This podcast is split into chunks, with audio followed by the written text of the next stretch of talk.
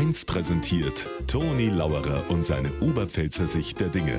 Immer werktags kurz vor 1 im Regionalprogramm für Niederbayern und die Oberpfalz auf Bayern 1. Jetzt habe ich erst über Bundeswehr reden müssen, weil es da schon schlecht ausschaut. Jetzt haben sie gestern berichtet, dass bei der Bahn auch schlimm ist. Marodes Streckennetz, Verspätungen, Personalmangel.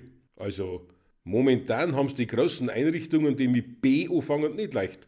Bundeswehr, Bahn. Der Kari hat gesagt, jetzt fällt dann bloß noch das dritte große B. Sag ich, das dritte große B, was ist noch das? Post.